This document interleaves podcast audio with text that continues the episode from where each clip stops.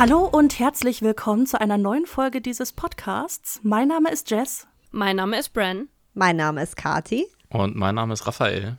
Und ihr hört heute Grabis Käse Crimes, der Collab-Podcast des Jahrtausends. Herzlich willkommen, Kati Raffi von Ofenkäse Crimes. Uh, danke, dass wir da sein dürfen. Yes, danke schön. Danke, dass ihr hier seid. Und ich muss ehrlich sagen, Grabes Käse Crimes klang in meinem Kopf irgendwie ein bisschen besser, als es jetzt ausgesprochen klang. Weißt du, ich war, ich war schon überfordert, als du gesagt hast, äh, zu einer neuen Folge dieses Podcasts, war ich so, wo ist unser Name? Hä? Ja, ich hatte Was einen macht Plan. sie? Ich hatte einen Plan, Brett. Oh Mann. Manchmal tue ich so, als wären wir professionell. Ja, ja, ja. Wir haben uns heute diese Unterstützung geholt von Kati, von Raffi. Und ich bin so hyped, dass es jetzt endlich geklappt hat mit diesem Collab, weil wie lange haben wir das jetzt schon geplant? Wir haben, glaube ich, echt schon äh, im Herbst letzten Jahres darüber, also ich glaube, da habe ich noch mit Raffi, haben wir noch in unserer alten Wohnung gelebt. Jetzt ist es soweit. Ich glaube, wir haben sogar über ein Jahr, also vor über einem Jahr schon angefangen, mal darüber zu philosophieren, ein Collab zu machen. Und jetzt, heute ist der große Tag, der in die Geschichte eingehen wird. Wir haben auf jeden Fall richtig, richtig Bock. Yes. Das ist schon mal ein sehr guter Anfang. Für die unter unseren Hörern, die euch noch nicht kennen, was müsste man über euch und euren Podcast wissen? Oh, ich glaube, das ist ganz spannend, den Raffi das jetzt mal erzählen zu lassen. Also, okay, genau, für alle, die ähm, uns nicht kennen, der Podcast ist Katis Baby. Kati macht die hauptsächliche redaktionelle Arbeit und stellt diverse True Crime-Fälle vor, immer einen pro Folge. Ich bin dann der Co-Host und darf davor und danach meinen Senf dazugeben. Wir haben kein spezielles Genre, es ist alles Mögliche dabei. Wir hatten jetzt vor kurzem erst einen Betrugsfall. Äh, oft hat es mit Mord und Totschlag zu tun, aber auch nicht immer. Viele Sekten. I love Sektenfälle. Und am Ende haben wir immer noch so ein bisschen komödiantisches zum Entspannen und runterkommen. Was ich echt super finde, muss ich sagen. Dankeschön. Da kommen immer lustige Stories bei rum am Ende, muss man sagen. Uns wurde schon nahegelegt, einen Laber-Comedy-Podcast zu machen. Das kann ich mir auch sehr gut vorstellen, ja. Ja, bitte. Aber ich glaube, wenn ich weiß, dass ich lustig sein muss, bin ich der unlustigste Mensch ever und Raffi kann das erst.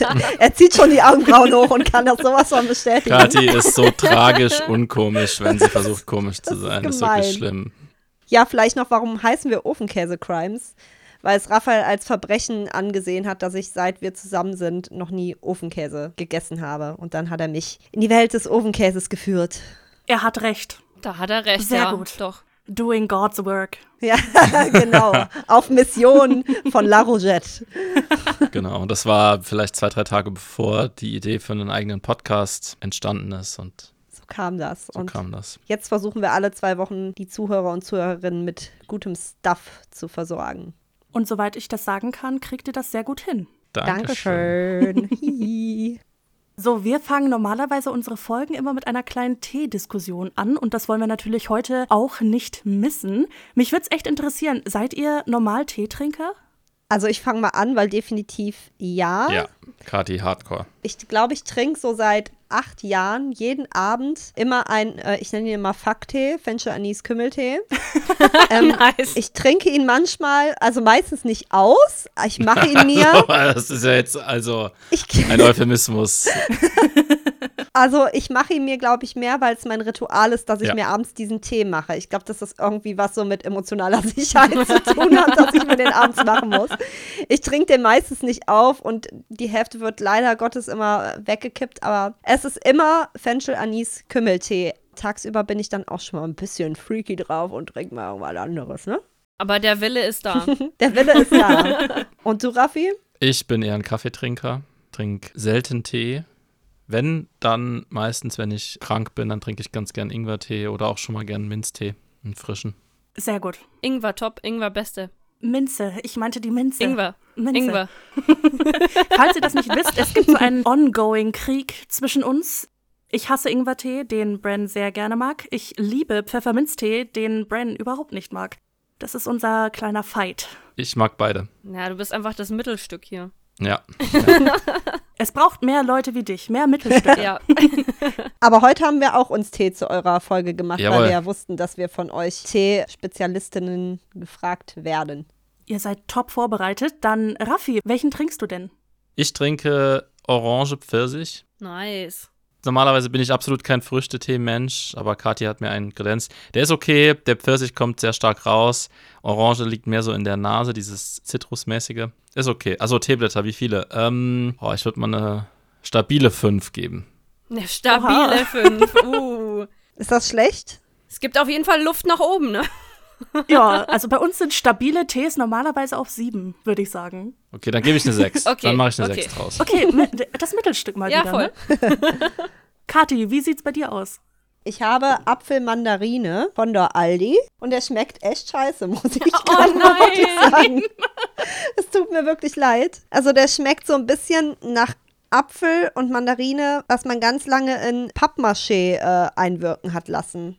Ja, ich trinke ihn trotzdem, aber es ist eine stabile 2. Oh nein. Aber das ist immer das Schlimmste, wenn man sich so eine ganze Packung Tee kauft und dann ist der einfach ekelhaft. Ich glaube, wir hatten noch nie so einen tiefen Score. Oh mein nee, Gott. ich glaube auch nicht. Wobei doch, ich glaube, habe ich nicht irgendwann mal eine Null gegeben. Weiß ich gar nicht. Oh mein Gott. Weißt du, ich dachte, ich gönn mir heute mal was, so was Fancyes und dann wird man enttäuscht. Ah, schade. Aber dann hast du wenigstens was Cooles hier zu erzählen gehabt. Stimmt, ja. Ja, das stimmt, das stimmt. Ich hoffe beim nächsten Mal, falls wir noch mal, ich hoffe doch, dass wir da noch mal zu Gast sind, dann äh, kommt wieder FAK-Tee zum Einsatz und dann gibt's eine stabile 9. Sehr gut, wunderbar. Bren, wie sieht's bei dir aus? Ich trinke heute altbewährt Schneeträumchen von Teekanne. Was ist denn da drin? Da ist äh, drinnen Himbeer, Sahne und Baiser-Aroma. Oh, geil. Ja, der ist richtig gut. Also ich packe da immer ein bisschen Honig dazu, weil ich bin ja so ein, ich will immer alles süß haben. Aber ja, ich finde ihn richtig gut, muss ich sagen. Und äh, ja, stabile 9 von 10. Was trinkst du, Jess? Ich trinke heute auch einen Tee, den wir schon ab und zu mal da hatten, nämlich der Skinny Vanilli von Kappa. Aber jetzt weiß ich gerade gar nicht mehr, welche Frucht das war, die da drin ist. Ich weiß, es ist Vanille und ich glaube entweder Himbeere oder Erdbeere, eins von beidem. Ich bin aber zu blöd, das rauszuschmecken, muss ich ehrlich sagen. Aber den haben wir schon mehr als einmal reviewed und das ist ein guter Tee, stabile 8 oder 9, eins von beidem. Heute, da wir ja ein paar super Gäste haben, dachten wir uns, dass wir mal ein bisschen die Bühne abgeben an unsere Gäste, weil ihr hört jetzt seit 79 Folgen Grabesstille und wie wir irgendwelche Fälle erzählen. Es wird mal Zeit, dass ihr auch die andere Seite seht und schaut, was bei anderen Podcasts so gemacht wird.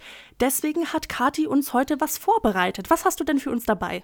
Ja, ich habe euch eine, ich sag mal, ganz klassische äh, True Crime-Geschichte mitgebracht, die aber trotzdem so ein paar Wendungen hat, die ganz spannend sind. Und ich freue mich wirklich darauf, euch das gleich zu erzählen und euren Zuhörer und Zuhörerinnen. Das heißt quasi, sind wir die 80. Folge?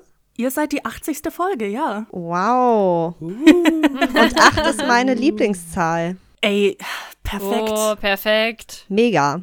Ja, vielleicht, damit ihr nicht ins kalte Wasser geworfen werdet. Bei uns ist es immer so, ich erzähle quasi, wie Jess und Brandis auch immer machen, die Geschichte. Also ich habe auch einen Fließtext und danach werden wir uns dann noch ein bisschen über den Fall unterhalten.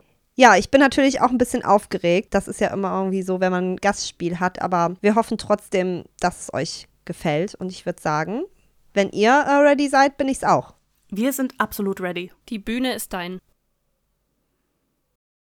911-Notruf. Woher rufen Sie an?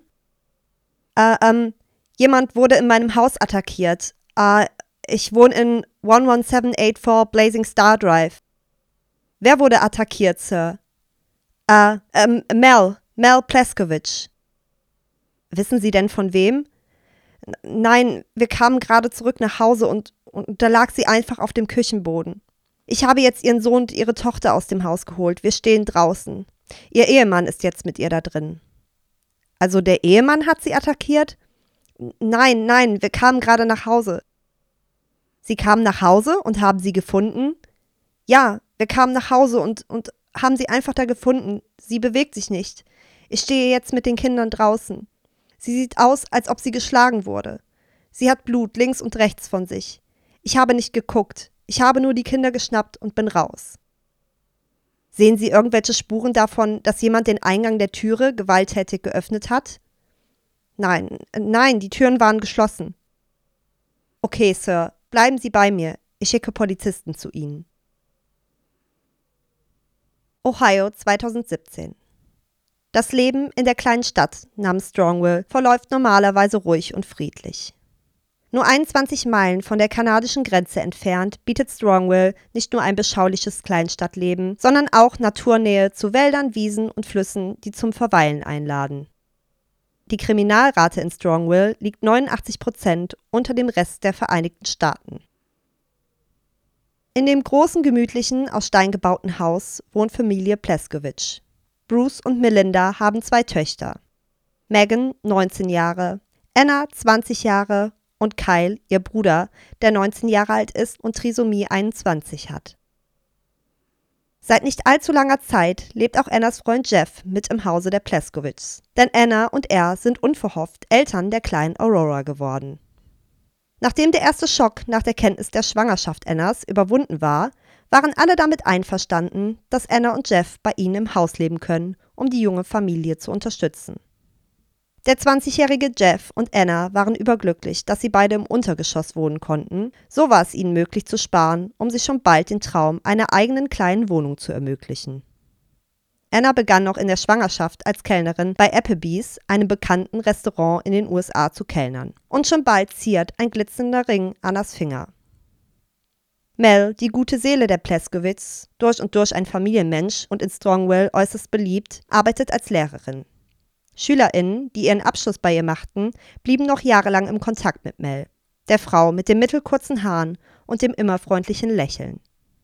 Mel war ebenfalls Trainerin einer lokalen Frauenfußballmannschaft. Alle Spielerinnen liebten ihre offene und herzliche Art. Keiner von ihnen scheute sich bei Sorgen oder Problemen, Mel anzusprechen. Und nun, am 23. Oktober 2017, liegt die 49-jährige Mel auf dem Küchenboden das Gesicht nach unten. Neben ihr eine Lache aus dunkelrot und braunem Blut, das sich auf den kalten Fliesen verteilt hatte.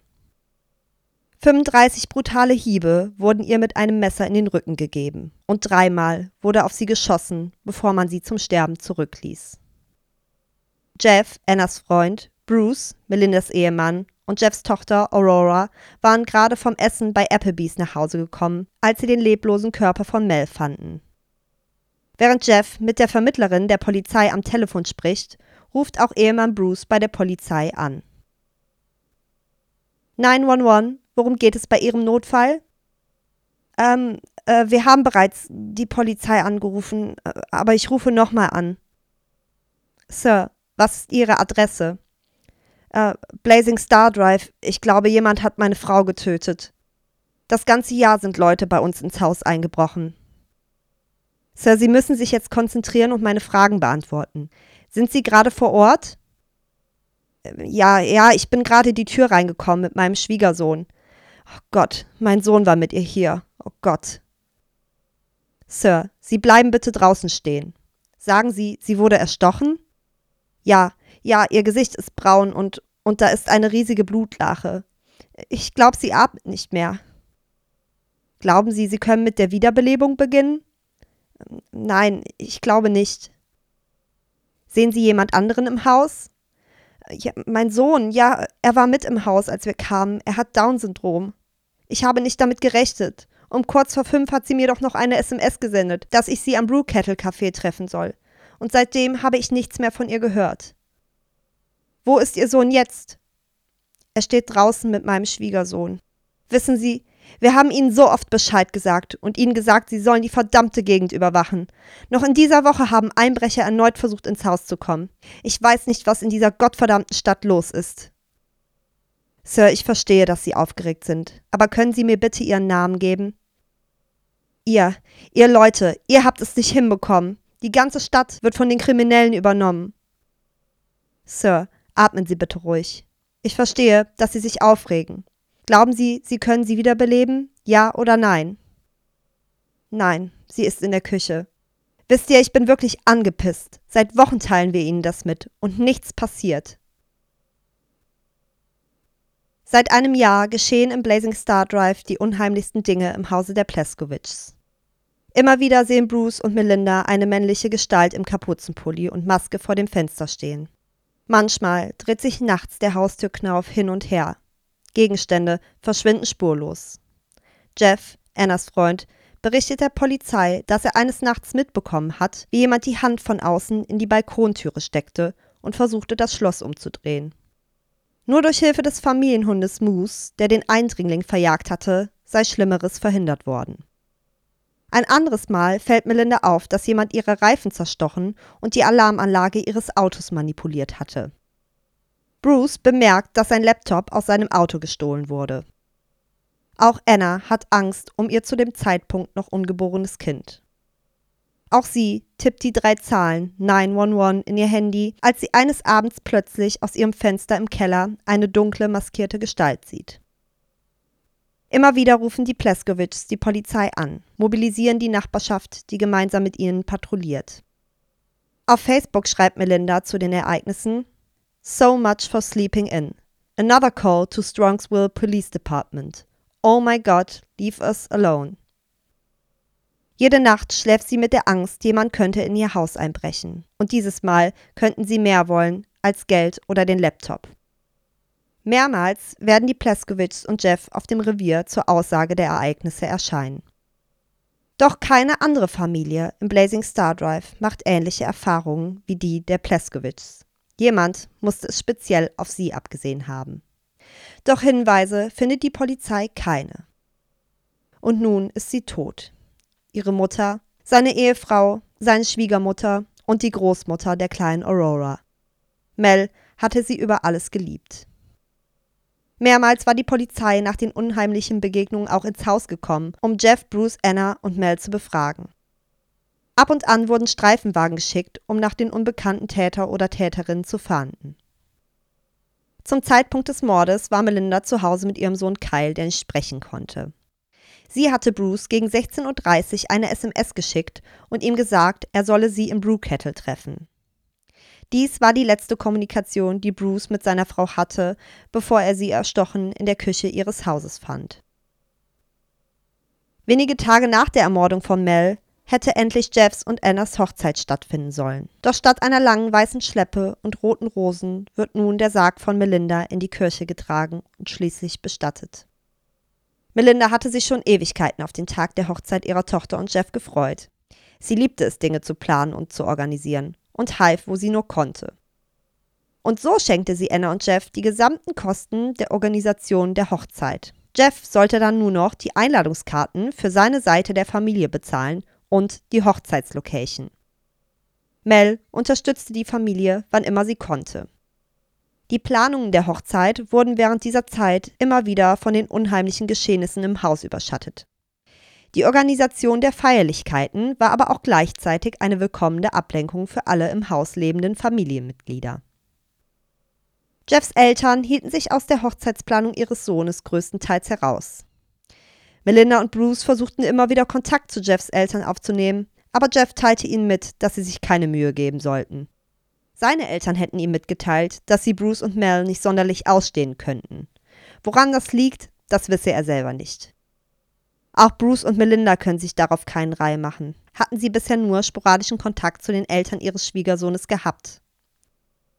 Eine Woche vor der geplanten Vermählung des frisch verliebten Paares erhielt die Brautmutter Melinda einen Anruf auf dem Festnetztelefon des Hauses. Ein Mitarbeiter der Hochzeitslocation meldete sich mit schlechten Neuigkeiten.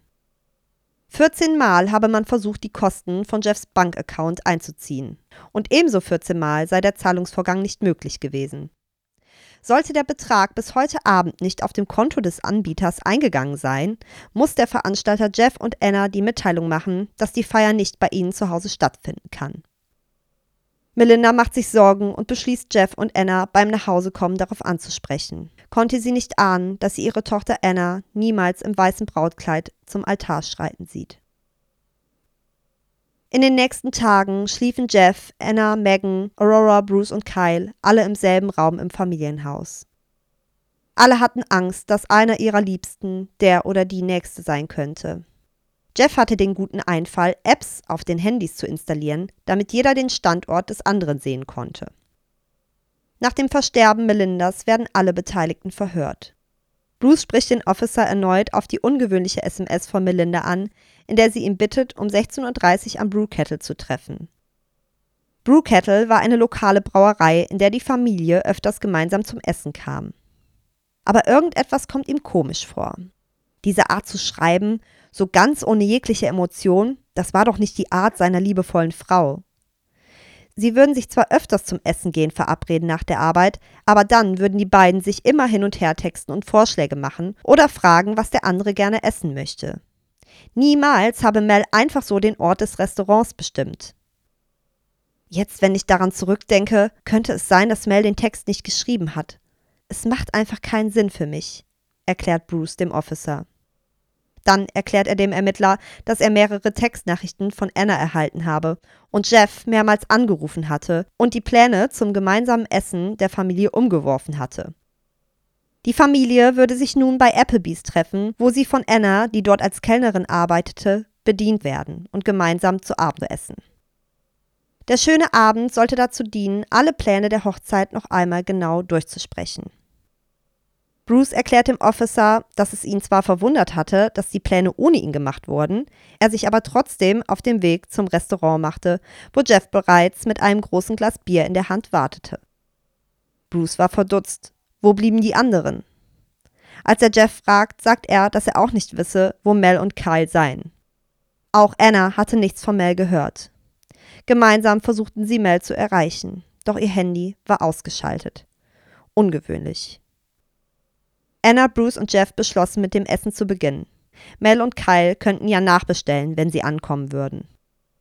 Doch als auch nach dem Essen keine Sicht von den beiden ist, beschließen sie zum Haus der Pleskowitsch zu fahren.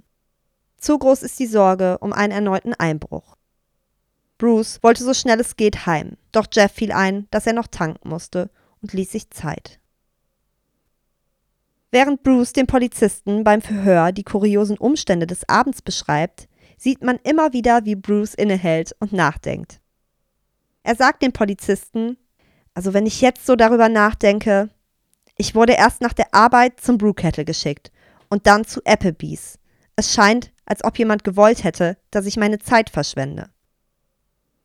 Bruce erinnert sich weiter. Als sie am Haus angekommen waren, stach ihm direkt Mels rotes Auto ins Auge. Von außen brannten die Lichter hell, aber wenn Mel doch zu Hause war, warum antwortete sie nicht auf die zahlreichen Anrufe und Textnachrichten? Bruce ging den schmalen Pfad zur Haustüre im Dunkeln entlang. An der Haustüre angekommen, klopfen Bruce und Jeff an der Haustüre. Im Restaurant hatte Jeff gemerkt, dass jemand den Code zur Garage gesperrt hatte, über die er sonst reinging. Noch im Restaurant hatte Anna Jeff ihren Haustürschlüssel gegeben, doch dieser schien nicht zu funktionieren, als Jeff damit im Schloss herumfummelte. Doch da öffnete bereits Kyle, Bruce und Mels jüngster Sohn, die Türe. Normalerweise strahlte er immer über das ganze Gesicht, wenn er seinen Dad sah, aber dieses Mal sah sein Gesicht anders aus. Niedergeschmettert. Und es benötigte nur wenige Sekunden, bis Bruce sah warum. Im ersten Moment war Bruce sich sicher, dass Mel gefallen war, konnte er nicht verstehen, was er mit seinen eigenen Augen sah. Ich, ich habe zuerst das Blut gesehen und dann, dann, dann habe ich gemerkt, dass auch in ihrem Gesicht Blut ist. Wissen Sie, sie lag mit dem Gesicht zum Boden. Ich ging zu ihrer Seite und lehnte mich zu ihr und fragte, Mel, Mel, Schatz, bist du okay? Ich wollte sie umarmen, aber dann realisierte ich, das ist nicht nur Blut. Denn dann habe ich im Blut große Stückchen gesehen. Ich fragte wieder, Mel, Mel, Schatz, bist du okay? Und dann wusste ich, jemand hatte ihr etwas angetan. Ich wollte etwas tun, ihr helfen, aber ich wusste nicht wie. Bruce erinnert sich, wie er schrie, dass Jeff 911 anrufen sollte, was er schließlich auch tat. Könnten Sie sich vorstellen, wer Mel so etwas Schreckliches antun will? fragte der Ermittler Bruce. Aber Bruce konnte dem Ermittler keine Antwort geben. Er wusste einfach nicht wer. Definitiv niemand aus der Familie, sagte Bruce. Doch je mehr Bruce dem Interviewer über die Familie erzählte, desto öfters fiel ein Name. Jeff. Der Polizist wollte nun über jedes Familienmitglied etwas wissen. Jeff sei sehr speziell. Er müsse immer zu allem eine besondere Meinung haben. In Gesprächen würde er immer dominieren und alles besser wissen. Außerdem schicke er öfters impulsive Textnachrichten, zum Beispiel wenn sich die Familie über politische Themen gestritten hatte. So schickte er eines Abends an Mel Libby, Libby, Libby, Libby, Libby, um zu unterstreichen, dass er Mels liberale politische Einstellung nicht mochte. Jeff war groß darin, Versprechen zu geben, um diese dann zu brechen. So erzählte er beispielsweise, dass er vom Geld seiner Großeltern ein Haus kaufen wollte. Kurze Zeit später stellt sich heraus, dass dieses Geld überhaupt nicht existierte. Bruce sendete er einmal eine SMS mit I'm jacking off. Bruce und Mel hatten sich nach diesen ganzen Vorfällen darauf geeinigt, Jeff einfach, soweit es geht, zu vermeiden und ihn aber auch gleichzeitig zu akzeptieren. Trotz der ganzen Umstände wussten Mel und Bruce, dass Anna diesen Mann liebt. Und da war ja auch noch Aurora, ihre Enkelin. Die Unterstützung der Hochzeitsvorbereitungen war eine Art Friedensangebot und guter Wille von Bruce und Mel. Ihr erinnert euch, dass Mel rausfand, dass Jeff die Hochzeitslocation nicht bezahlt hatte. Mel wollte Jeff danach fragen, doch da Jeff nicht kam, rief sie ihm schließlich auf seinem Handy an. Und Jeff hatte überraschende Nachrichten. Mel, mach dir jetzt keine Sorgen um mich. Mach dir keine Gedanken. Mir geht's soweit gut, aber ich hatte einen kleinen Autounfall und die Ärzte sagen, ich muss noch bis morgen im Krankenhaus bleiben, zur Überwachung. Mel dachte nach. Jeff war für sie wie ein Sohn. Ein Sohn, um den sie sich Sorgen machte wegen seines Verhaltens. Aber eben auch wie jemanden, den sie trotzdem liebt, weil ihre Tochter ihn liebt. Ein kleiner Zeitsprung. Wenige Stunden nach dem offensichtlichen Mord am Mel wird auch Jeff interviewt. Er erzählt den Ermittlern von den Tagen vor dem Mord.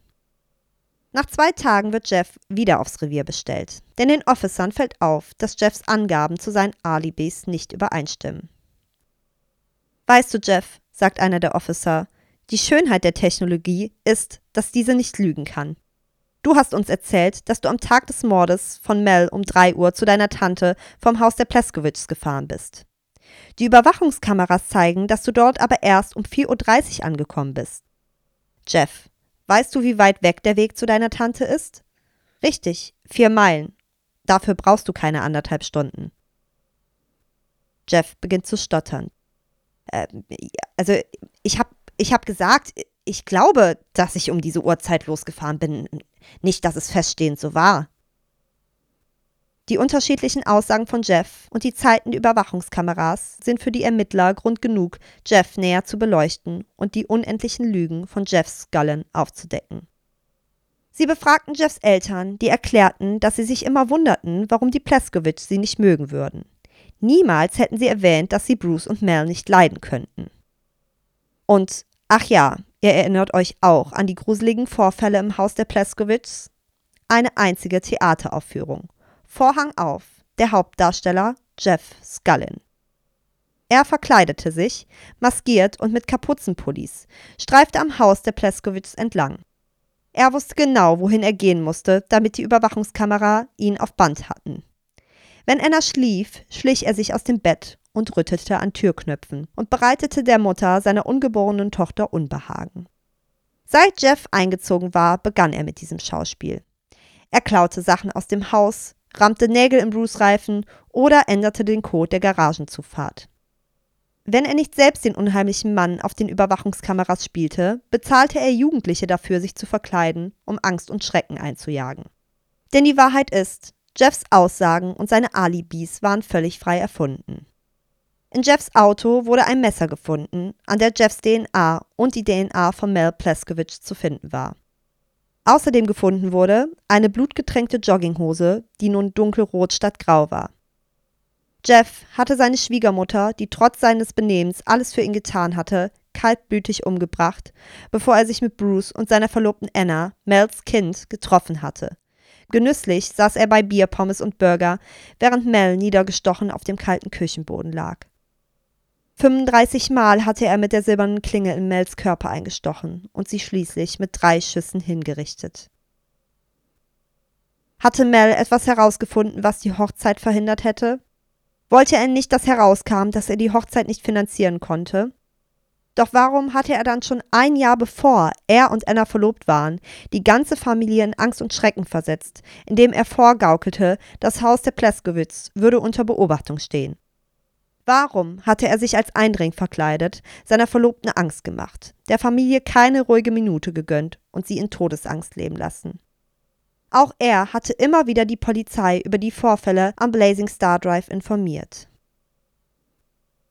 Jeff, der immer redet, in Gesprächen die Oberhand haben wollte, schweigt. Er schweigt über sein Motiv. Er schweigt darüber, dass er Melinda mit seinen eigenen Händen umgebracht hatte, ihr Blut in seiner Dusche hinunterfloss und er mit den gleichen Händen, die diese Tat durchführten, den Sarg der Frau trugen, die er Bruce, Megan, Anna, Kyle und Aurora nahm. Nach sechseinhalb Stunden Vernehmung gab er die Tat nun schließlich, naja, sagen wir mal halb zu. Er sagte, es sei Notwehr gewesen. Mel hätte eine Pistole im Keller gefunden und einen Antrag auf das alleinige Sorgerecht von Aurora von ihm, denn er hätte herausgefunden, dass Anna ihn betrügen würde. Mel sei daraufhin ausgerastet, habe sich die Pistole genommen und ihm damit gedroht. Daraufhin habe er ihr die Pistole aus der Hand genommen, wobei diese dreimal losgegangen sei. Daran, dass er auf Mel ganze 35 Mal eingestochen habe, könne er sich nicht mehr erinnern. Woran er sich aber erinnern könne, ist, dass auch Kyle dabei gewesen sei. Vielleicht habe er ja was mit der Tat zu tun. Lieber Jeff Scullen, deine DNA an den Tatwaffen, deine blutverschmierten Hosen, deine Falschaussagen, leg es dir wie du willst. Hier kommst du nicht mehr raus. Jeff Scullen wurde zu lebenslanger Haft ohne die Möglichkeit einer Bewährung verurteilt. Vor der Verlesung des Urteils gab Anna Pleskowitz, die Scullin heiraten wollte, eine Erklärung zu den Auswirkungen ab. Sie sagte, Jeffrey Scullin sollte nie wieder auf freiem Fuß sein dürfen. Er ist ein Manipulator, ein pathologischer Lügner, ein Dieb, ein Soziopath und vor allem ein sadistischer Mörder. Er zeigt keine Reue und verdient es, seine Tage fern von Unschuldigen zu verbringen. Ja, was haltet ihr von diesem Fall? Ich bin unglaublich wütend auf diesen Jeff. Also die Audacity. Ja, es hat mich so mit Wut gefüllt einfach. Ja, ich gucke ja nicht so auf Äußeres oder so, aber ich finde, man sieht dem schon ähm, das an, dass er einfach ein, ein doofer Kacktyp ist so. Ich muss mir dann echt mal Bilder anschauen. Ich bin sprachlos, ganz ehrlich. Also, warum? Man weiß es nicht so ganz, ne? Vor allem, weil er ja auch schon mit all dem angefangen hat, als er ins Haus eingezogen ist. Es ist ja nicht so, ne, dass irgendwie war vielleicht auch mit eine Sache, ne, dass die Mel rausgefunden hat, dass er diese ganze Hochzeitssache da eigentlich nicht mitfinanzieren kann. Aber warum hat er dann schon irgendwie vor alledem angefangen, die ganze Family da zu tyrannisieren? Das ist ja so weird einfach. Klingt wieder nach psychopathischer Persönlichkeitsstörung. Ich denke, es ist klar, dass halt der, der letztendliche Auslöser war dann tatsächlich, äh, dass sie das halt rausgefunden hat. Aber äh, ich raff halt nicht, warum er da ewig vorher schon das ganze Haus praktisch tyrannisiert hat.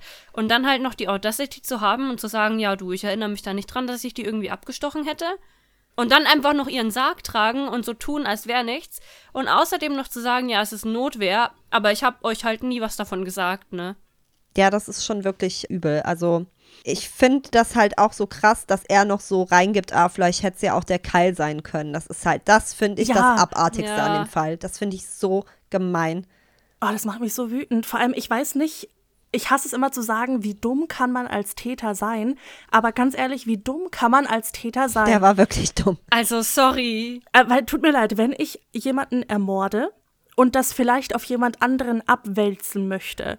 Weil ich meine, in seiner Situation hätte er ja sagen können, hier, ähm, Einbrecher hat sie umgebracht, bla bla bla, wenn er jetzt schon diesen Weg gelegt hat. Aber glaubt er wirklich, ein Einbrecher würde die Frau dreimal erschießen und 35 Mal erstechen? Ich habe mir hier nebenbei Notizen gemacht und Overkill daneben geschrieben. Es ist sowas von Overkill, also. Das war fucking persönlich. Weißt du, kannst du mir bitte erklären, warum er nicht das ganze Zeug einfach losgeworden ist? Also ich meine, die, die Waffe wurde ja dann auch noch gefunden, oder nicht das Messer? Äh, ja, also es wurde alles in seinem Auto gefunden. Das ist so dämlich. Hä? Also, wie kann man so dumm sein? Er hätte ja auch den ganzen Rahmen nutzen können, ne? Mit den Einbrüchen und so, ne? Also wenn man das schlau angestellt hätte, keine Ahnung, also nicht, dass es irgendwie, also es soll jetzt nicht so klingen, aber Nein, aber ich hätte halt schon gesagt, das wäre halt auch ein Grund gewesen, warum er das schon so groß aufgezogen hat, weißt du? Weil dann kann er ja, wenn er das eh schon so groß aufzieht, kann er ja sagen, ja, ja, das war einer von den Einbrechern, ist doch klar. Und dann lässt er halt ein paar Sachen verschwinden, ein paar Wertgegenstände und dann hat sich die Sache. Massive Red Flag auf jeden Fall auch seinem Schwiegervater, einem Jacking, äh, einem, äh, was er, einem Jerking off oder Jacking off? Wie heißt es? Jer Beides ist Beides richtig. ist richtig, ne? Beides, ja. Äh, das sollte man vielleicht, ja, bah, Alter, da will ich gar nicht dran denken. Das sollte man nicht tun. Also allgemein. ja, sollte man generell vielleicht keinem schreiben, der mit, ja, also keine Ahnung. Nee, nicht dem Schwiegervater vor Ja, allem. nee, nicht. nee, aber ganz ehrlich, in dem ganzen Fall, ich habe mich die ganze Zeit nur gefragt, warum? Vor allem, warum hat er angefangen, die beiden Elternteile so gegeneinander aufzuspielen? Also seine Eltern gegen die von Anna. So, warum sagt er, dass die beiden sich gegenseitig nicht mögen? Warum? Dann, warum fängt er an mit diesem ganzen Einbruchsscheiß? Er muss ja irgendwelche Hintergedanken da gehabt haben. Ich kann mir nicht vorstellen, dass er das nur aus Spaß an der Freude gemacht hat, weil das klang mir schon sehr aufwendig, was er da getan hat. Dann, warum tötet er die Frau, die für seine Hochzeit zahlt? Wie dumm kann man sein? Ich denke, die Antwort ist einfach, weil er kann. Ich denke, er hat das einfach so groß aufgezogen und mit den Einbrüchen und mit dem, mit den Lügen und mit den Eltern, einfach weil er konnte. Ja, Kathi, du hattest ja erwähnt, pathologischer Lügner. Ja, genau. Ja, ja, also er wurde ja auch ne, aufgedeckt als Pathologe. Der hat ja über alles gelogen, ne? Der war ja wirklich pathologisch, hat er das ja gemacht, ne? Und ich finde auch, das, äh, es passt alles so zu, zu seiner Art, ne? Dass der halt, äh, weiß ich nicht, solche Textnachrichten schreibt. Ja, vor allem so provokative Sachen auch. Ja, sehr kindlich auch irgendwie sein Verhalten, so alles irgendwie so. Dieses ganz viele Textnachrichten dann schreiben mit so, so Kinderhänseleien. Irgendwie, also er sieht auch aus wie ein Riesenbaby, muss man auch wirklich sagen. Wie so ein, wie so ein rebellischer Teenager, der irgendwie alle nerven will. Ja, der einmal Rampage machen will, so nach dem Motto. Ja, aber das passt ja zu dem, was du gesagt hast, weil du meintest ja auch, er handelt recht impulsiv. Ja, das passt irgendwie alles, ne? Und man merkt auch, also man kann das Interview auch sehen bei YouTube und ich finde es so krass, so der Bruce, Mels Ehemann, erzählt und man merkt, während er erzählt, fällt ihm alles selber auf. So, er entschleiert Jeff so, weil dann, man merkt richtig, der hat so richtige Glühbirnen-Momente, so, wait, wait just one second und so sagt er dann immer und das ist richtig, ja, tut mir auch richtig leid für ihn. Aber vor allem, das kommt mir nicht vor, als wäre das so eine spontane Tat gewesen, ganz ehrlich. Weil hätte er sie spontan umgebracht, glaubt ihr wirklich, der hätte daran gedacht, irgendwie Bruce davor fernzuhalten und ihm da diese SMS zu schicken? Weil das kommt mir alles schon zeitlich recht geplant vor, um halt die ganze Familie da irgendwie wegzuhaben, in Anführungszeichen. Ich kann mir irgendwie nicht vorstellen, dass das nicht ein bisschen geplant war. Ich glaube, teils, teils wahrscheinlich. Also ich glaube, dass vielleicht diese Ermordung von Melinda aus einer impulsiven Handlung raus entstanden ist und dann so, ach fuck, jetzt muss ich aber irgendwas planen und Ja. die so distracten. So, würde ich es mir vorstellen. Ich, ich glaube das auch, weil er ja unvollständig seine Tat verschleiert. Also er hört ja irgendwann auf, sie zu verschleiern, weil er nämlich nicht seine Klamotten los wird. Er wird die Tatwaffe nicht los. Er schafft es nur, dass akut ihn niemand im Haus erwischt. Ja. Und danach ist es ihm im Prinzip egal. Wir hatten so einen Fall schon mal bei uns im Podcast, wo ein junger Mann seine Eltern umbringt. Also der, ich weiß nicht, ob der als Psychopath diagnostiziert wird, aber der zeigt auf jeden Fall auch diese Züge und der Auch macht das große Babymäßige. Genau, ne? der, der macht ja. das genauso. Der verschleiert so das Unmittelbare, dass er nicht unmittelbar festgenommen werden kann, aber sobald die Polizei anfängt zu ermitteln, ist es halt offensichtlich, dass, dass er seine Eltern umgebracht hat. Und da ist der Jeff so, so ganz ähnlich. Das ist eine furchtbar grausame Tat. Und dann, danach, folgt halt quasi keine Konsequenz. Also er ist nicht in der Lage, weiter damit umzugehen.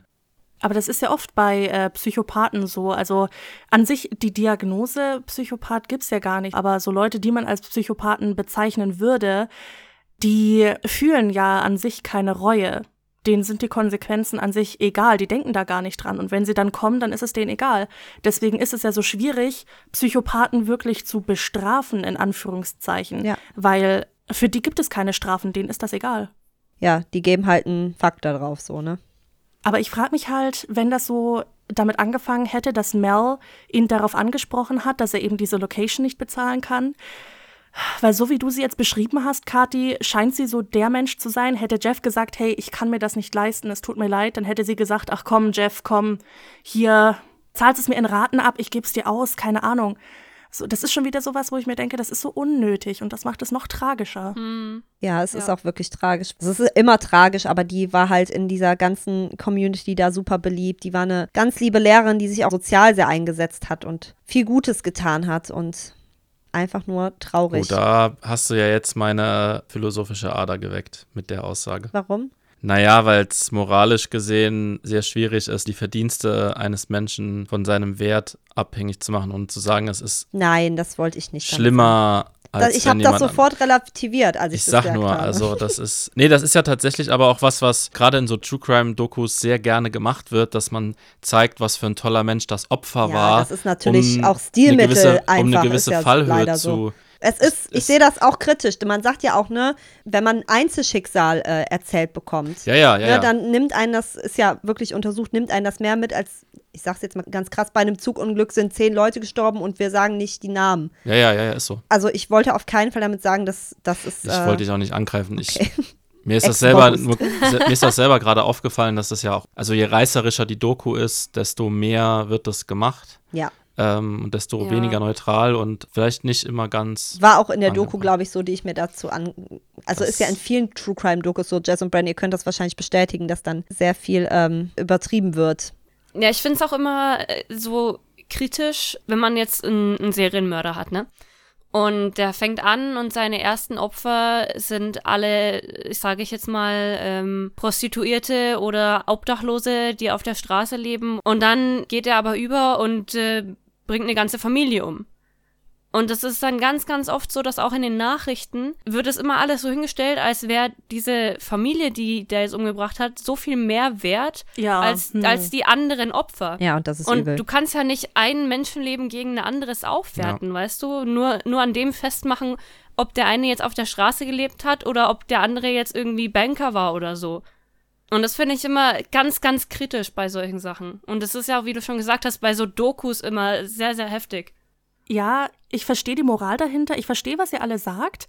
Und wenn es darum geht, zu vergleichen, dann geht's einfach nicht. Also das, was du jetzt als Beispiel genannt hast, Bren, dann ist das absolut nicht okay. Aber ich habe an sich nichts dagegen, wenn in Dokus nochmal sich darauf fokussiert wird, was für ein guter Mensch das Opfer war. Weil sie, welche Seele der Welt genommen wurde und welche Seele im Ausgleich dafür theoretisch noch da ist. Ja, weißt du, ich habe das Gefühl, du spielst jetzt wieder an in die Richtung Todesstrafe und so. Nee, nicht mal das, sondern ich meine, Jeff hat ja jetzt auch nicht die Todesstrafe gekriegt. Das meine ich gar nicht. Ich meine, Mel war bestimmt auch kein zu 100% toller Mensch, ne? Niemand ist ein zu 100% guter Mensch. Aber sie war ein Mitglied dieser Gesellschaft, die die Welt bestimmt in vielen Aspekten zu einem besseren Ort gemacht hat. Und diese Seele wurde einem genommen von jemandem, der mit keinem Tag seiner Existenz wahrscheinlich diese Welt irgendwie bereichert hat. Und da finde ich diesen Vergleich schon wieder gut zu machen, weil der Sinn von True Crime ist ja irgendwie, einen abzuschrecken, einen darauf vorzubereiten, wie schlimm manche Menschen sein können, diese Awareness im Kopf anzuschalten. Und das klappt halt am besten, wenn man ein bisschen am Herzen zieht. Ja, darüber unterhalten wir uns ja auch immer ganz oft, dass wir immer True Crime auch äh, kritisch sehen, ne? weil man ja uns interessiert das, was passiert. Und wenn wir nicht mehr über die, über die Mörder oder Mörderinnen sprechen würde, würde wahrscheinlich keiner mehr zuhören. Ich will es mal ganz ehrlich sagen. Aber ich finde es auch wichtig, und da bin ich, glaube ich, bei euch allen, und das meint ihr, glaube ich, auch alle so, dass es irgendwie nochmal wichtig ist, auf die Betroffenen einzugehen und einen Teil deren Geschichte zu erzählen, die ja immer eigentlich ein, ein kleinerer Part vom True Crime ist. Es ist ja so. Da können wir uns ja alle das äh, schönreden, wie wir wollen, so, ne? Aber wie gesagt, Awareness ist ein ganz, ganz großes Thema. Also wir wurden auch sehr oft gefragt, ich weiß nicht, ob es bei euch auch so ist, so größere Serienmörder zu machen, wie zum Beispiel Jeffrey Dahmer oder Ted Bundy etc. pp. Und wir persönlich weigern uns ein bisschen dagegen, diese größeren Serienmörder zu machen, einfach weil man fast nichts über die Opfer weiß und fast nichts über die Opfer sagen kann.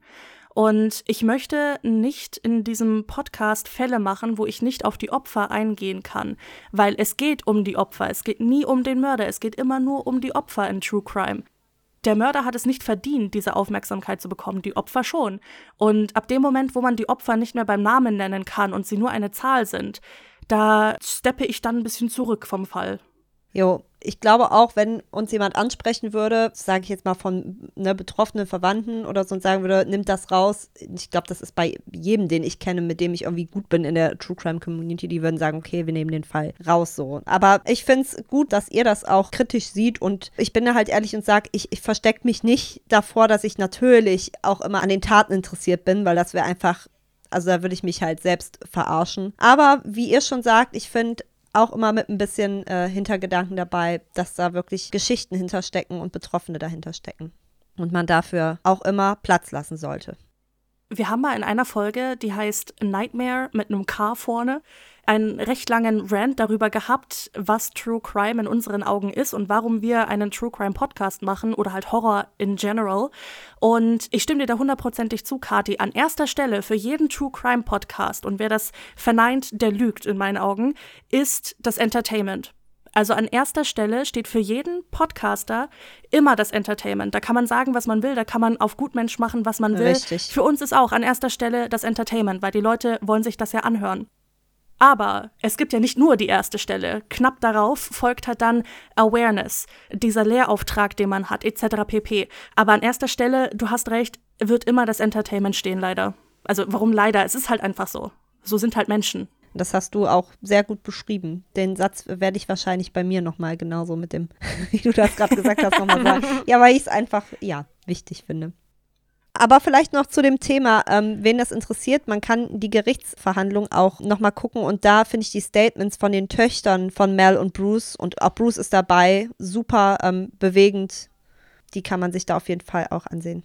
Ist das auf YouTube oder wo ist das? Ich glaube, es ist in der Doku, die ich dazu gesehen habe. Die kann ich euch auf jeden Fall dann gerne in die Shownotes bei euch packen. Und ich glaube, man kann sie auch vom Gericht. Ich weiß nicht, wie das ist, dass das immer, das wird ja mitgefilmt und da wurde es halt hochgeladen. Schick mir den Link und ich packe es in die Show Notes. Mache ich, mache ich. Da sieht man auch die Richterin, die spricht so ein richtiges Machtwort mit dem und gibt ihm da auch einmal richtig Gummi. Sehr befriedigend, dieses Machtwort dieser Richterin, muss ich wirklich sagen. Ja, ich finde das nicht so krass befriedigend, einfach weil ich weiß, dass es ihn einfach nicht juckt. Ja, es juckt ihn nicht. Das, es wird wahrscheinlich Ja. nichts da geben, ne, was ihn leider. Wahrscheinlich. Also, Kathi, wirklich ganz vielen Dank dafür, dass du diesen Fall so gut recherchiert hast und uns hier mitgebracht hast. Ja, mega. Von allein wäre ich wahrscheinlich gar nicht auf den Fall gekommen, muss ich ehrlich sagen. Ich weiß auch nicht, wo ich äh, den gefunden habe. Ich mache das irgendwie immer so, dass ich auf YouTube so True Crime Doku eingebe, dann gucke ich immer, was interessiert mich selbst, wo denke ich ist Spannung bei und dann versuche ich da mehr drüber rauszufinden. Und bist du dann in dem speziellen Fall durch eine Doku drüber gekommen? Oder? Ähm, ja, ich meine, es war, also es war quasi eine Doku auch von einem True Crime YouTuber. Die, kennt ihr die, die so selber mit Videos und so machen? Die sind ja auch manchmal so ein bisschen drüber. Es gibt einige, die schaue ich mir eigentlich äh, recht gerne an, ja. Aber andere, da kann ich gar nicht auf das Video draufklicken, weil ich genau weiß, wo das hinführen wird. Man guckt ja auch immer, was interessiert einen, was könnte ein gutes Thema sein. Ihr habt ja auch immer eure Community-Wünsche und die von eurer Community sind immer so krass, habt ihr erzählt in der, in der letzten Folge. Ist so, die hassen Tatsächlich. uns. Also, ich weiß nicht, was los ist mit denen. Weißt du, ich, ich weigere mich mittlerweile, dass ich so einen Community-Wunsch nehme, weil ich genau weiß, wenn ich da anfange zu recherchieren, muss ich heulen. Ja, ja. Also ich liebe auf jeden Fall eure Folgen und ich bin froh, dass ich noch ein paar vor mir habe. Dankeschön. Also, ich bin jetzt ein bisschen sad, dass wir nicht so coole Kategorien am Schluss haben wie ihr. Ja, voll. Nein, sag sowas doch nicht. Doch, ich bin immer, immer, wenn ich eure Folgen höre und das am Schluss höre, weil ich muss halt immer mit euch mitlachen und ich finde, es ist immer schön, so nach einem Fall rausgetragen zu werden. Das stimmt. Ich lache dann immer mit euch mit und ich denke mir, mein Gott, wie, wie kann man so kreativ sein? So, wie seid ihr da drauf gekommen? Oh mein Gott. glaub, wir Das sind ist einfach alles ist tatsächlich, das ist wirklich, also das müssen wir an der Stelle sagen. Kathi überlegt sich mal irgendwelche Kategorien ich, und wir lassen einfach unseren, unsere Gedanken fließen und dann entwickelt sich das so. Danke, dass du mir die Credits lässt, Rafi. Ich bin schon auch lustig dann am Du Ende. bist, du bist, ich bin, also ganz ehrlich, ich glaube, dass die Leute, also dass viele Leute nicht zuhören würden, wenn du nicht dabei wärst. Er ist einfach Comedic Relief Character. Deswegen ist Podcasting Teamwork. Ja. Yes.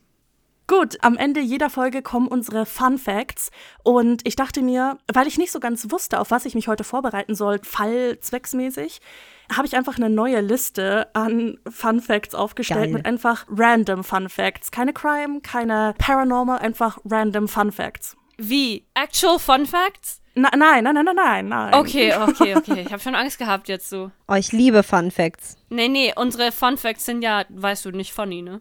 Ja, unsere Fun Facts sind einfach nicht fun. Das sind Facts. Ach so, ich dachte, es wären Fun Facts. Unsere Fun Facts sind einfach Facts und manchmal hassen uns die Leute dafür und manchmal sind die so, uh, interessant. Okay, jetzt, jetzt äh, spannt mich nicht auf die Folter. Jetzt wollen wir es, Raffi, du auch? Ja. Wir wollen es wissen.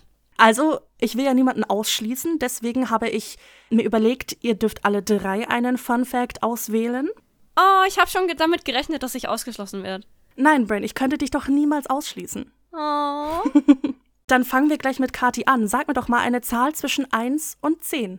Acht. Fun Fact Nummer 8. Bleiche ist ein häufiger Bestandstoff in Reinigungsmitteln.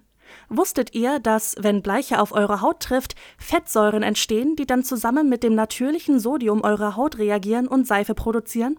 Das rutschige Gefühl beim Kontakt mit Bleiche kommt also daher, dass ihr wortwörtlich Seife aus eurer eigenen Haut gemacht habt. Ew. Putzt ihr mit Bleiche oder so? Ja. äh. Ja, dann äh, immer Handschuhe anziehen, Bren, ne? Jeder, der schon mal Natriumhydroxid auf die Hand bekommen hat, weiß, dass das dann so schön seifig wird. Hast du schon mal im Labor? Ja, ja, klar. Und dann wird es erst seifig und dann brennt's. Hast du mir das nicht letztens erst erzählt? Ja, ja, genau. Das wird so schön Ja, seifig ja. und dann rubbelt sich, merkt dann mal schön Ah, schnell, Gott. wie die Haut sich so aufrubbelt und dann wischt Ja, man und dann denkst du dir, okay, ich muss Hände waschen. Ja, dann hast du gleich die Seife to go, ne? Nein! Ja, ich glaube, dieser Fact hat euch ein gutes Bild darüber gegeben, wie fun unsere Facts sind. Ja, ich merke schon. Ich dachte, jetzt kommt so, aber wusstet ihr, dass Babypinguine, äh, weiß ich nicht, 40 Millionen äh, kleine süße Haare auf ihrem Körper haben oder so? Oh, Äh, nein. nee, sorry. Das sind so Facts, die kannst du auf einer Party geben und danach sind alle still für zwei Sekunden. Ja, und soll ich euch mal was sagen? Fun Fact, also jetzt wirklich Fun Fact. Raffi und ich, ich weiß nicht, wer damit wann angefangen hat, sagen immer so Dinge wie, Raffi, wusstest du, dass äh, Pinguine unter ihren Füßen kleine Magnete haben von Natur aus, damit die nicht festfrieren? Und wir versuchen dem anderen das so zu vermitteln, dass der andere das Fake, Fake Fun Facts. Fake Fun Facts Oh, und das geil. ist schon so oft passiert, dass der eine es geglaubt hat und dann konnte man einfach nicht mehr. Und mittlerweile ist Raffi schon so, wenn ich sage, Raffi, wusstest du, dass Kamele integrierte, weiß ich nicht, äh, Sonnencremebestände in ihren Höckern haben? Keine Ahnung, ich laber jetzt nur noch Blödsinn. Ich lieb's, das ist hilarious. Das ist Das ein ist bisschen echt bescheuert. Dann, Raffi, sag mir doch eine Zahl zwischen 1 und 9. Äh, ich hätte gern die sieben, bitte. Fun Fact Nummer 7. Der 25. Präsident der Vereinigten Staaten, William McKinley, trug stets eine rote Nelke an seinem Revers als Glücksbringer. 1901, während einer Publikumsrede, gab er seine Glücksblume einem zwölfjährigen Mädchen in der Menge mit den Worten Eine Blume für eine andere kleine Blume. Wenige Minuten später wurde er von einem Mann im Publikum erschossen. Also gebt nie euren Glücksbringer ab. Oh, das ist gruselig. Oh, das ist richtig, oh, ich habe Gänsehaut. Glaubt ihr an Glücksbringer? Ja, Nee. Ja. doch, absolut, 100 Prozent. Raffi, Studien haben gezeigt, dass Studenten, die Glücksbringer hatten, besser abgeschnitten haben als Studenten, die keinen hatten. Ich habe das nicht nötig gehabt. Oh, Raphael, bist du um Gottes Willen, ey. Boah, ist das unsympathisch. Ja. ja, aber das hat ja dann eher mit so, ähm, also dann sind sie wahrscheinlich, ist man wahrscheinlich selbstbewusster, oder? Ja, natürlich hat das was damit zu tun. Ja, das ist alles psychologisch, aber trotzdem. Das ist natürlich, aber trotzdem. Wir brauchen das Fake-Selbstbewusstsein. So, Bren, dann gib du mir doch mal eine Zahl zwischen 1 und 8. Ich nehme die zwei. Fun Fact Nummer 2. Die erste Achterbahn wurde gebaut, um Menschen von sündhaften Aktivitäten abzuhalten. In den 1880ern baute LeMarcus Thompson die erste größere Achterbahn in New York, weil er angeekelt davon war, wie viele Menschen ihren Spaß in Bars und Bordellen suchten. Also erschuf er eine ganz jugendfreie Art, um Spaß zu haben. Mamen. Der Fun Fact ist vielleicht ein bisschen fun. Den finde ich wirklich fun. Das finde ich auch lustig. Der hat eine gute Idee gehabt. Aber LeMarcus, die Leute bumsen trotzdem alle noch und äh, gehen trotzdem ins Phantasialand oder so. Ja, die dachten sich alle, warum entweder oder, ne? Wir können beides Ja. machen. Why not both? So, das war's dann für heute mit dieser Folge. Kati, Raffi, wenn man euch und eurem Podcast finden möchte, wo könnte man das denn tun? Wo kann man euch denn erwischen, sag ich mal? Also uns erwischt man auf Instagram unter Ofenkäse-Crimes mit AE. Da gibt es auch ja, Links zu Dokus und Bilder, Fälle, Infos, manchmal auch Bilder von uns, wenn wir uns ganz verrückt fühlen. Uns kann man auf den meisten großen Plattformen hören, aber auch kostenlos auf Podcast Addict.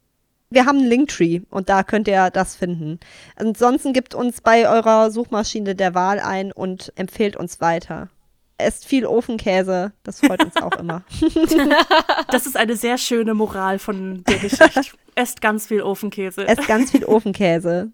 Vergesst auch nicht, falls ihr sie auf Spotify hört, denen zu folgen und fünf Sterne zu geben. Wir beobachten euch alle, just saying. Die haben euch unter Kontrolle, Jess und Bren. Die sind unsere Podcast-Mamas. Bin ja jetzt auch Mitglied im Grabesstiller Discord. Ja, wir werden bald mit auf Discord äh, anscheinend mitmachen. Gruppenzwang nenne ich das mal. Nee, ich möchte ja äh, up to date bleiben. Da ich ja leider nicht auf TikTok bin, werden wir da auf jeden Fall bald auch auf Discord zu finden sein. Und bestimmt auch mal, kann man dann so in eure Gruppen rein und dann können wir da so zusammen sein, ne? Wahrscheinlich. Eure, Ja. eure Community lacht mich jetzt so dermaßen aus. Nee, nee, nee, nee, Das nee. Die sind okay. so nicht. Ihr seid lieb. Die sind alle ganz, ganz lieb. Sie beißen nur, wenn du das möchtest. Okay, ich weiß nicht. Ah ja, stimmt, bei euch waren so viele, die beißen mochten, ne? Okay. Ist, ist das, was die Grabestille Community ist? Wahrscheinlich ja. Aber ihr habt den Discord gespoilert, weil das ist jetzt die allererste Folge, wo wir überhaupt erwähnen, dass wir einen Discord haben. Ach so. Nein, no, das wusste ich aber gar nicht. Das tut mir leid. Du, das wusste ich auch nicht. In der letzten Folge habe ich das in die Beschreibung geschrieben, aber ich glaube Ja. nicht, dass so viele Leute die Beschreibung lesen. ihr könnt auf unseren Discord kommen, indem ihr dem Link in der Folgenbeschreibung folgt. Ihr könnt uns aber auch neuestens auf TikTok folgen unter grabestelle.podcast, also genauso wie bei Instagram. Ihr findet auch alles durch den Linktree und Bren sagt euch jetzt, wie ihr auf Instagram kommt. Ihr öffnet die App Instagram auf eurem Handy. Okay, das klingt komplex. Muss ich das vorher entsperren, das Handy? ähm, je nachdem, ob das Mobiltelefon einen Sperrcode beinhaltet, müssen Sie zunächst Alter Walter. Ah, okay, okay, okay. Nee. Auf Instagram findet ihr uns unter grabestille.podcast. Äh, da hauen wir normalerweise zu jeder Folge einen Post raus. Da gibt's dann Bilder. Da könnt ihr auch gerne kommentieren, was ihr von der Folge haltet. Oder auch, wenn ihr Fragen habt oder ähnliches. Also ich habe einige Fragen zu dieser Folge. Ich melde mich dann. Und falls ihr von uns wissen wollt, wie ihr zu Ofenkäse-Crimes kommt, dann schreibt uns doch eine E-Mail an grabestille-podcast.web.de. Und dann neigt sich diese Folge dem Ende zu. Kati, Raffi, habt ihr noch irgendwelche Worte an die Grabestille-Familie, an unsere Psychos?